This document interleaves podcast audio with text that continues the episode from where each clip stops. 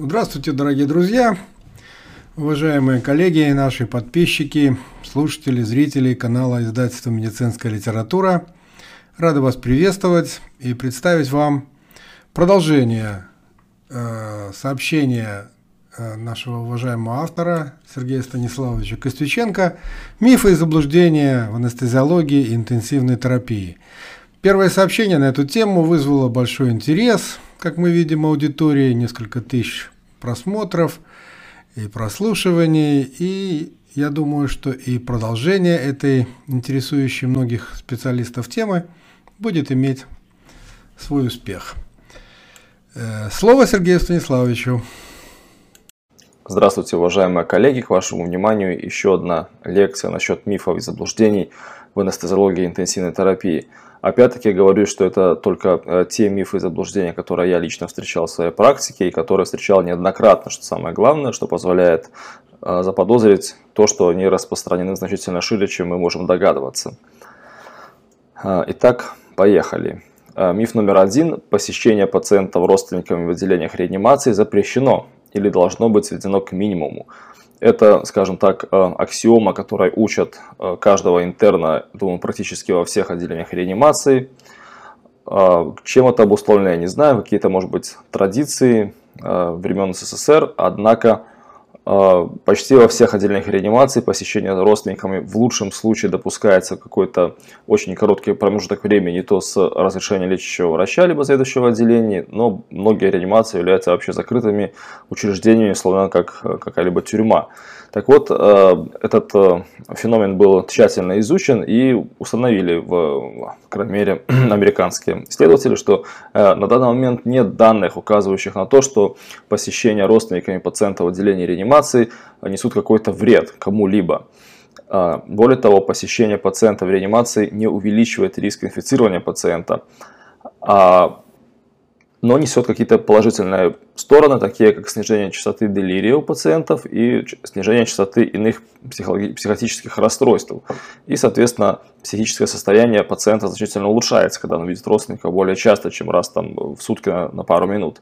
Ну и также улучшается контакт и взаимопонимание между медработниками и родственниками пациента, поскольку и те, и те вынуждены сталкиваться э, друг с другом более часто, соответственно, э, конфликт-менеджмент должен какой-то, скажем так, вырабатываться у, у, у каждой стороны.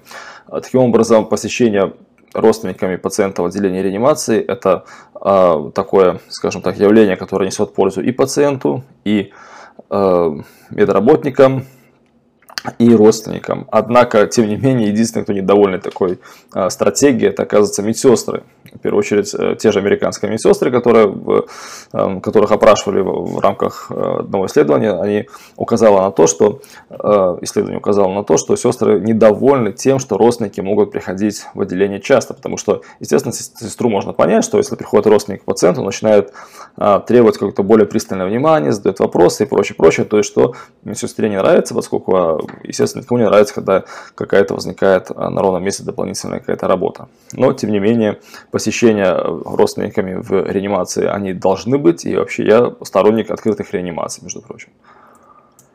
Далее, миф номер два. Пациенты в отделениях реанимации обязательно должны быть голыми. А, это думаю, практически во всех реанимациях можно наблюдать, что пациенты лежат голые, накрыты простынями либо одеялами. А на мой вопрос, э, почему, э, собственно, так должно быть, я всегда получал ответ, что, ну, чтобы был доступ к телу пациента. Ну, зачем доступ к телу пациента? Э, любого пациента я таки, я таки не понял. А на самом-то деле, если пациент стабилен в сознании, то он должен находиться в одежде. Это обязательно, поскольку нахождение голым, это унижает человеческое достоинство, а также нарушает приватность пациента, его комфорт, что ведет к сильному психоэмоциональному стрессу. Поэтому пациент, если в сознании и не тяжелый, потому что в реанимации, мы знаем, наблюдаются не только критические пациенты, которые подключены к аппаратам, которые на грани остановки сердца и которым действительно, может быть, часто нужен доступ к различным устройствам, к, к телу пациента, но существенная часть пациентов находится там для, например, того же наблюдения, а, например, пациенты с психотическими расстройствами, либо пациенты с попытками парасуицида. А, раздевать их и хранить их там, держать их голыми в отделении реанимации, это абсолютно бесчеловечно. И, в принципе, нигде в мире, вот кроме как э, в учреждениях, где я ранее работал, не практикуется. Миф номер три. При посещении пациента в отделении интенсивной терапии показано одевать бахилы. Это тоже камень преткновения между сторонниками э, бахил, которые, скажем так, требуют от всех и каждого одевать бахилы при входе в реанимацию, и э, с другой стороны мы видим более подрастающее поколение, которое не видит в этом смысла. Так вот, на самом деле смысла в одевании бахил э, фактически никакого нету, поскольку использование бахил в э, посетителями интенсивной терапии не снижает частоту возникновения инфекции. Это был главный аргумент сторонников бахил, что, мол, э, инфекция разносится, да, если вы без бахил. Так вот, что с бахилами думаю, что без бахил а, инфекции одинаково а, возникает. Нахождение пациентов в отделении интенсивной терапии тоже, а, длительность нахождения не меняется от этого, и летальность тоже не меняется. Поэтому, соответственно, бахилы абсолютно не нужны. Ну и последний аргумент сторонников бахила является то, что если на улице грязно, то эта грязь пойдет как бы в палату, да, разнесется и прочее. Ну тут, скажем так, надо говорить две вещи. Первое, если а, обувь мокрая, грязная и вся слякотная после улицы, то если надевать на них бахилы, то они сильно ничего не защищают, потому что бахилы, опять-таки, они имеют тенденцию рваться, слазить с обуви и все это размазывается все равно по полу. Поэтому лучший вариант в таком случае просто сменная обувь, если обувь грязная, действительно, чтобы не, не, заносить, не заносить просто грязь в отделении реанимации, ну или вариант просто поставить хорошие впитывающие коврики для э, грязи, для воды перед входом в отделение реанимации.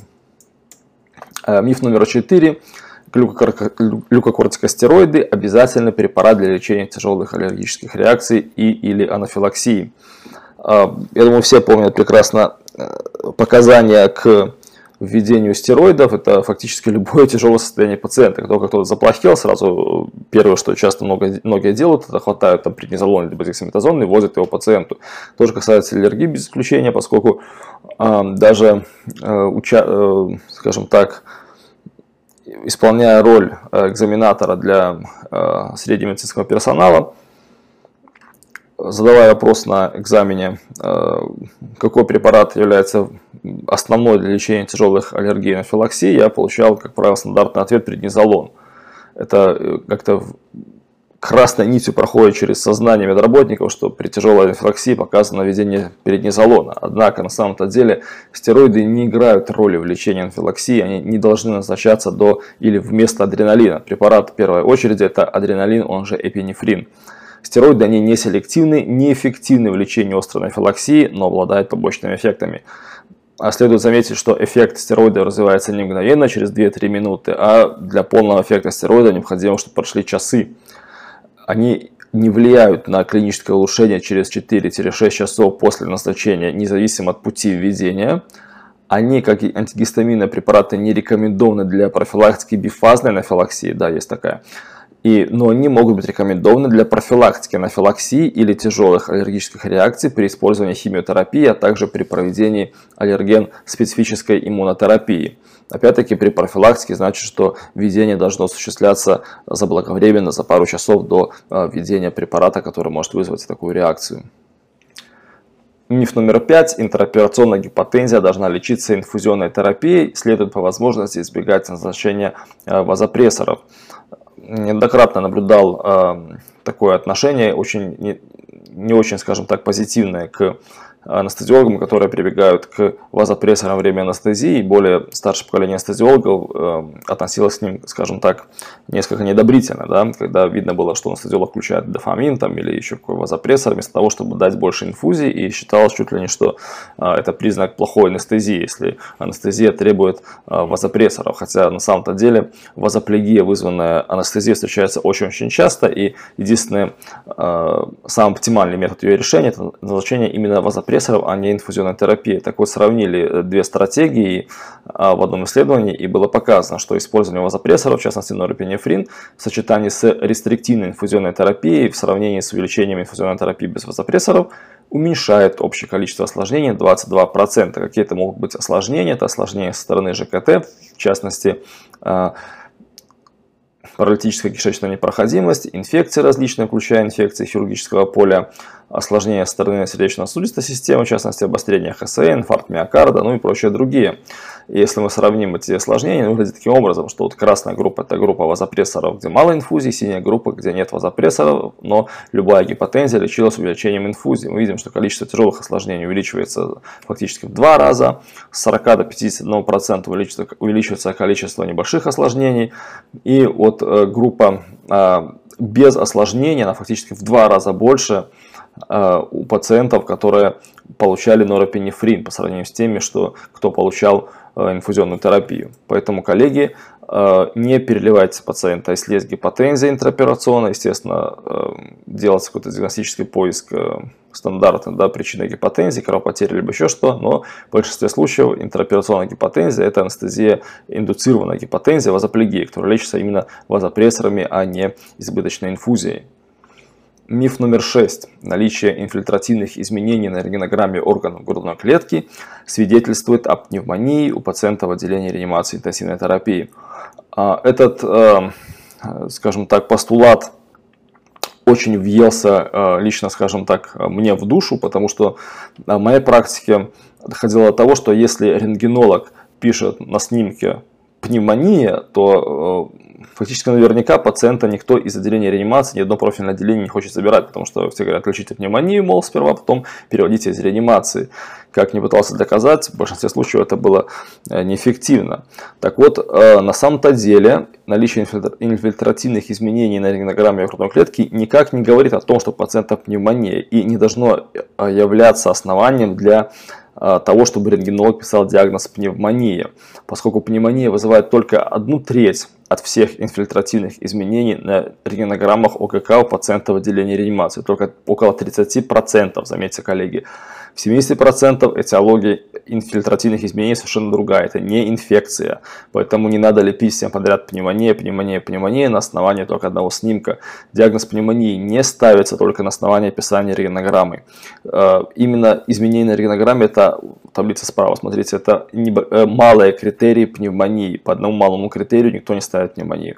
Пневмония является, напоминаю, в первую очередь клиническим диагнозом, клиническим, а не радиологическим. И наличие инфильтративных изменений, как я уже сказал, относится к малым критериям пневмонии. Поэтому ни один рентгенолог не вправе ставить диагноз пневмония по снимку. И вообще это не делается, не ставится в принципе нигде, кроме как, насколько я знаю, СНГ поскольку рентгенолог это не клиницист, он не знает клиническое состояние пациента, не знает, есть ли у него инфекция, он должен писать просто, что справа либо слева есть там-то и там-то инфильтративные изменения. И дальше врач, клиницист уже сам решает, что это пневмония, не пневмония, это лектаз, либо еще что-либо.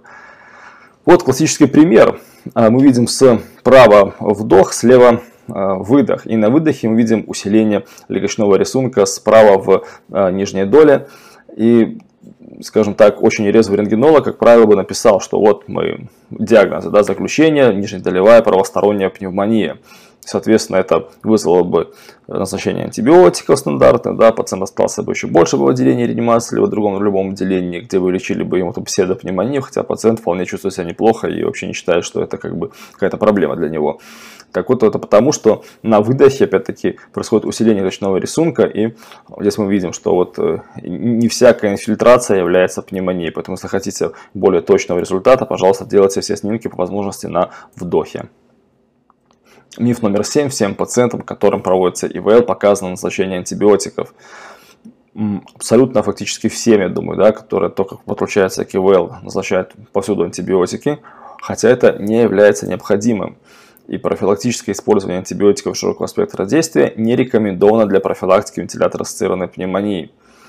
А, единственное, где может рассматриваться а, введение антибиотиков с целью профилактики пневмонии, это Э, неврология у тяжелых пациентов неврологического профиля, находящихся на аппарате ИВЛ, было доказано, что использование антибиотиков ранее снижает частоту возникновения ранней вентилятор-ассоциированной пневмонии, что, однако, однако это не влияет в итоге на общую летальность и на выживаемость при э, тяжелой неврологической патологии. А что же влияет? Тут мы видим в таблице, что э, увеличение э, нахождения, скажем так, э, наклона лежания пациента в кровати э, снижает частоту возникновения пневмонии, то есть голова должна быть приподнята. А, по возможности э, необходимо мониторировать э, давление в манжете трахеальной трубки, чтобы не допускать чрезмерной утечки. Э, если есть возможность дренировать суглоточно секрет, это тоже как вариант. Непонятно, несет ли эффект обработка рта хлоргексидином и использование вот специальных таких так называемых bundles, да, то есть связка каких-то действий, направленных на профилактику того или иного заболевания, она работает. То есть специальный бандлс, то есть связка, если есть специальный э, набор действий, в частности, как это приподнятое положение пациента, обработка полости рта, возможность избегания э, антоцидов и прочее. То есть эти все действия в купе все вместе могут действительно снижать пневмонию. Но, опять-таки, не профилактическое введение антибиотиков. Миф номер восемь. При проведении парентерального питания белок не должен включаться в расчет общего колоража. А, фактически везде, где видел, всегда э, считают общие калории без учета белка почему-то. А вот на самом-то деле рекомендовано сперва рассчитать потребность в белке и основываясь на количестве белка определяется общее, общее количество калорий. Помни, что 1 грамм белка это 4 килокалорий. Итак, калории, полученные от белка, не вычитаются от общего калоража, и то, что мы получаем остальное, оно делится между углеводами и жирами. Например, количество белка для пациента отделения реанимации составляет 1,5 грамма на килограмм, и то есть для пациента 70 кг это будет 105 грамм белка, что составляет 420 килокалорий. Э, общий колораж посчитаем, это 25 килокалорий на килограмм, будет 1750 килокалорий. Из этого количества давайте вычтем количество калорий, которое уйдет на белок. И останется всего лишь 1330 килокалорий, которые нужно разделить уже на глюкозу и жиры, соответственно, потребностям пациента. Никак не полностью весь колораж 1750 должен быть э, приходиться именно на небелковые килокалории. Как раз таки килокалории все вместе считаются, включая белок. Это прописано опять-таки в любом гайдлайнсе по нутритивной терапии, поэтому я абсолютно недоумеваю, откуда вообще взялась такая тенденция считать общий колораж без учета белка, но это вот неправильно. Миф номер девять. При остром панкреатите показан голод и парентеральное питание. А, холод, голод и покой, помним такой э, принцип лечения панкреатитов которые начали практиковать еще во времена Советского Союза. А, однако было уже доказано неоднократно и много, много уже где, что как раз таки голод очень вреден. И парентеральное питание, если мы начинаем его рутинно автоматом, оно тоже очень вредно. На самом деле у пациентов с легким панкреатитом рекомендовано начать вообще обычное питание через рот с низким количеством жира, правда, вне, ну, вне зависимости от того, какая там у него липаза, какие-то у него маркеры.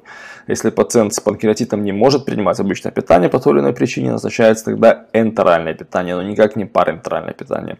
Энтеральное питание должно быть по возможности начато в первые сутки после поступления оно назначается методом, э, то есть а, основной способ это назогастральный зонд, если пациент его не переносит, да, э, допускается использование назоюнальных зондов, то есть постпилорическое кормление. А вот парентеральное питание, оно уже включается только фактически через, если пациент не может э, принимать питание в ближайшие 5-7 дней, тогда есть возможность того, что да, давайте рассмотрим необходимость применения парентерального питания, но никак не сразу со старта заболевания. Миф номер 10. Врачу не обязательно знать базовые науки, это только потеря времени и не имеет практического значения. Это то, с чем я очень часто сталкивался, когда, а, опять-таки, врачи изучают а, какие-то прикладные, скажем так, основные базовые вещи, как там химия, да, то есть физика, а, биохимия, физиология, даже нормальная патологическая, все это встречает какое-то недоумение со стороны других коллег, говорят, что это такую ерунду читаете, врач, мол, практик, э, работает и так, ему-то не надо, а эти все Э, новомодные всякие штучки нужны только для теоретиков. Вот на самом-то деле научное объяснение усвоенного медицинского материала предотвращает потерю знаний и снижение производительности студентов-медиков. Было показано в исследовании, да, то есть на 10-15% фактически э, улучшается э, качество знаний и производительность студентов-медиков, когда они получают научное объяснение того или иного клинического принципа. Поэтому объяснение с точки зрения базовых наук это такое своеобразное мнемоническое упражнение, которое закрепляет знания. А вот, в частности, применение физических принципов физика звука в изучении реальных клинических случаев, это хоббл, гидроторакс, пневмония, облегчает диагностику данных заболеваний, закрепляя полученный эффект во времени. И использование базовых знаний для объяснения клинических случаев, которые помогают понять концепцию заболевания, улучшает точность объяснения у медиков на 50%, как сразу после изучения, так и после недельной паузы. Поэтому знать базовые науки хорошо и не зря, например, в э, требования к э, сертификации анестезиолога в той же Великобритании входит знание анестезиологам э, физики, основ физики, основ, аппаратуры, то есть необходимо знать досконально, как работает тот или иной прибор, по какому принципу, знать физические принципы, которые можно применить в своей работе. И все это вместе на самом-то деле оно э, вызывает очень сильное, крепкое закрепление знаний на долгие-долгие годы, чем просто зубрежка каких-либо фактов без понимания почему и как.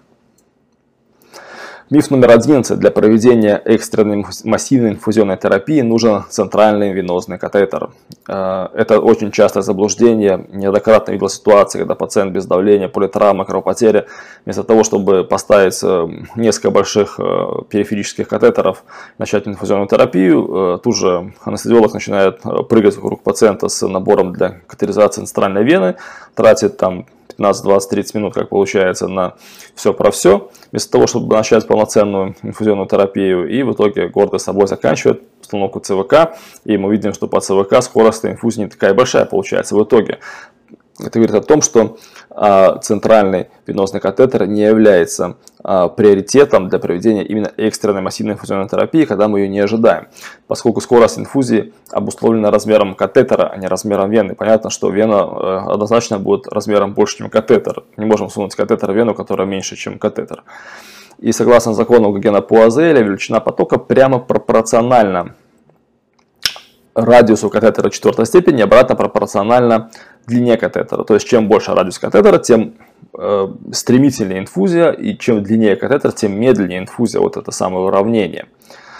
И поэтому для массивной инфузионной терапии предпочтительны периферические катетеры большого размера, 16 гейдж и больше. И вот мы видим в таблице, что э, катетер 16 гейдж, э, 3 см, обладает пропускной способностью 220 мл в минуту.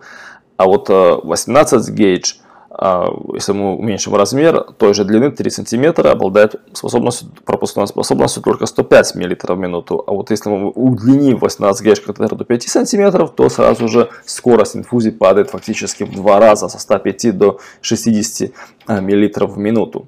Поэтому чем короче и шире катетер, тем быстрее и стремительнее инфузия. Вот э, слева мы видим зависимость длины катетера и скорости инфузии, то есть чем э, при одном и том же размере 16 гейдж, чем длиннее катетер, 5, 15, 30 см, тем э, ниже э, скорость инфузии. И вот здесь сравнение от периферического катетера и э, центрального катетера. 16 и 18 гейдж. Мы видим, что при использовании катетеров 1,2 дюйма скорость инфузии фактически при одинаковом даже размере, фактически в 3 раза выше, чем при использовании ЦВК длиной 8 дюймов.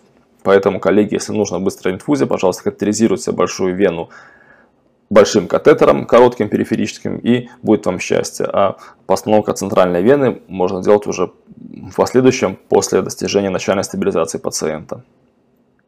Миф номер 12. Почечная доза дофамина 2 микрограмма на килограмм в минуту а, лечит нарушение функции почек у пациентов с ОПН. А в прошлой части мифа в анестезиологии мы упоминали, что нет препаратов, которые как-то могут повлиять положительно на, на частоту возникновения ОПН в анестезиологии. Так вот, дофамин относится к тем же препаратам. Он а, не лечит и не профилактирует нарушение функций почек у пациентов с э, какими-то патологиями почечными, поскольку дофамин в низких дозах является вазодилататором для почечных сосудов. И казалось бы, раз вазодилататор, то кровоток почки должен быть улучшаться и функция почек должна улучшиться. Но функция почек не улучшается на самом-то деле но дофамин обладает э, побочными эффектами. В частности, даже в низких дозах он может снижать висцеральный кровоток, нарушает иммунитет, снижение функции Т-лимфоцитов нарушает высвобождение телестимулирующего гормона. То есть вред от него э, явно какой-то есть. И поэтому сейчас, в настоящее время, дофамин в низких дозах не рекомендован в лечении острого почечного повреждения.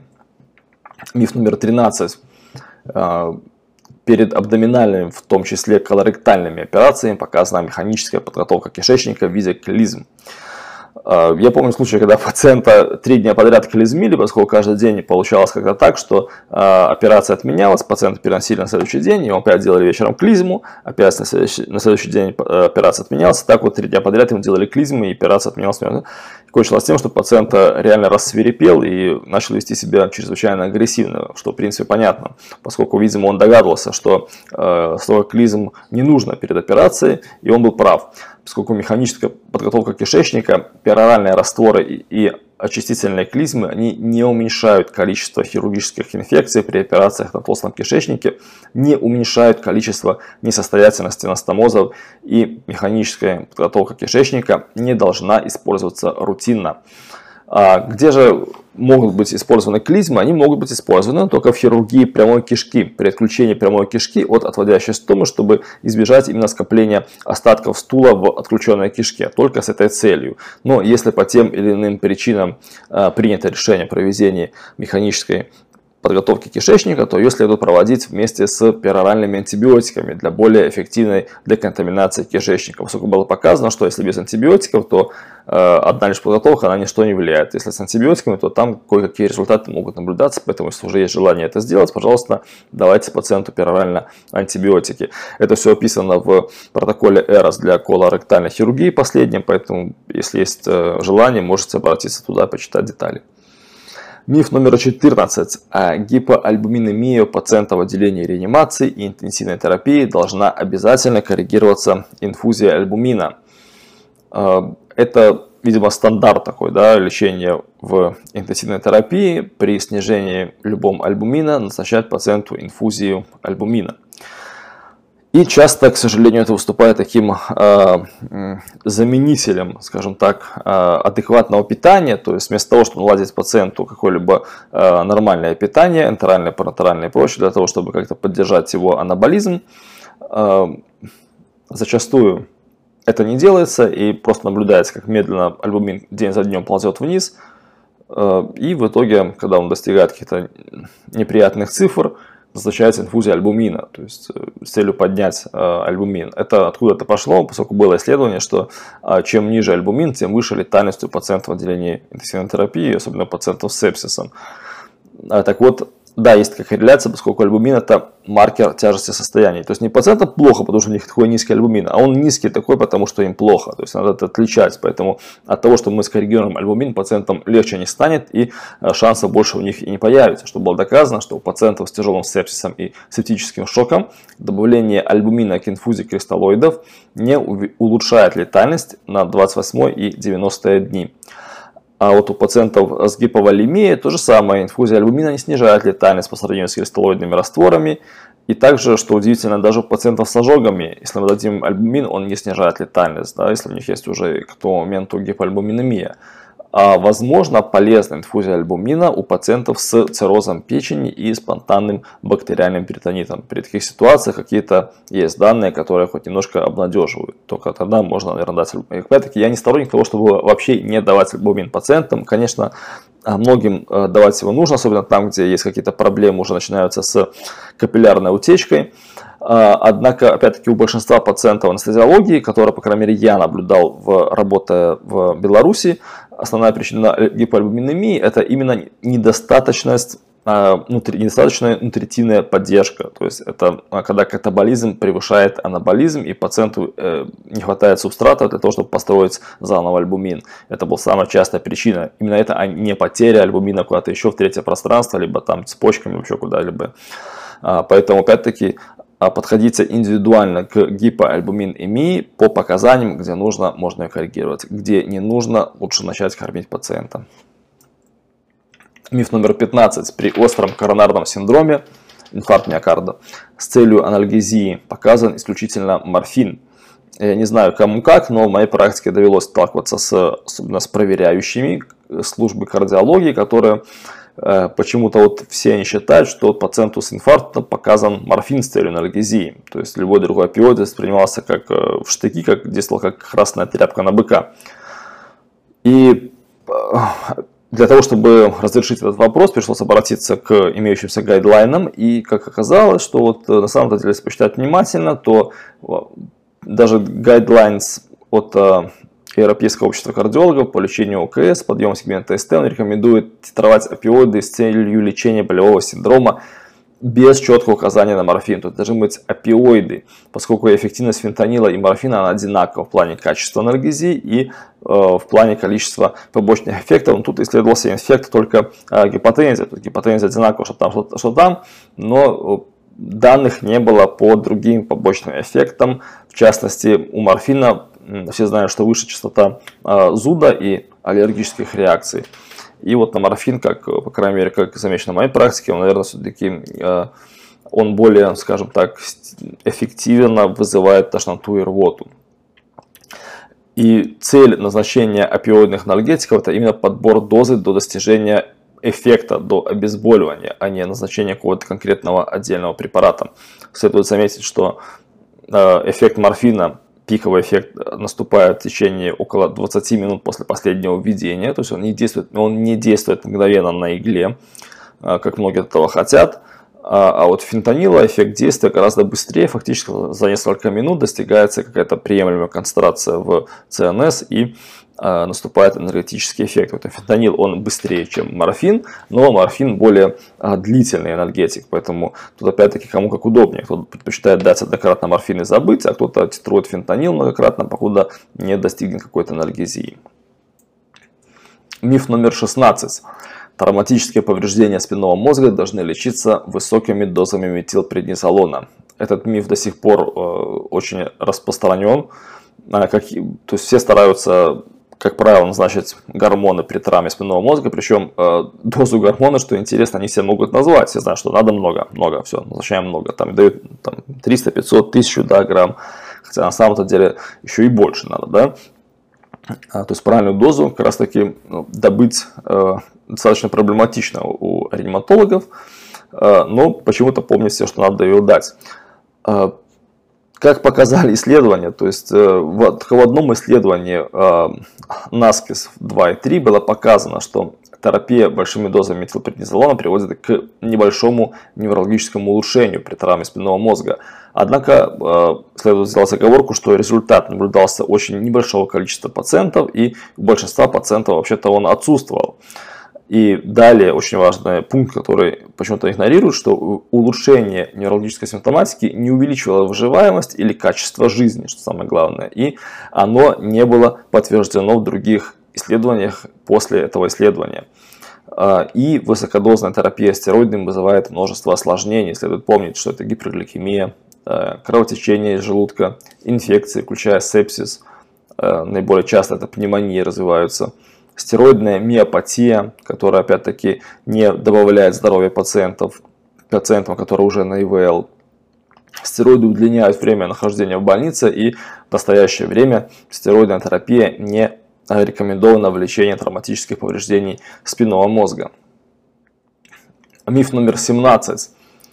Пациенты после спинальной анестезии для профилактики постпункционной головной боли сутки должны лежать и не вставать с постели – как ни странно, первый в моей практике этот миф развеял именно а, нейрохирург, который требовал своих пациентов после спинальной анестезии вставать и не лежать в кровати гулять для, для профилактики тромбоза глубоких вен в первую очередь. И он был абсолютно прав, поскольку нахождение в горизонтальном положении после спинальной анестезии никак не влияет на частоту развития головной боли, что было доказано в многочисленных уже исследованиях и прописано сейчас во всех современных текстбуках по анестезиологии, что время активации после спинальной анестезии не влияет на частоту возникновения постфункционной головной боли.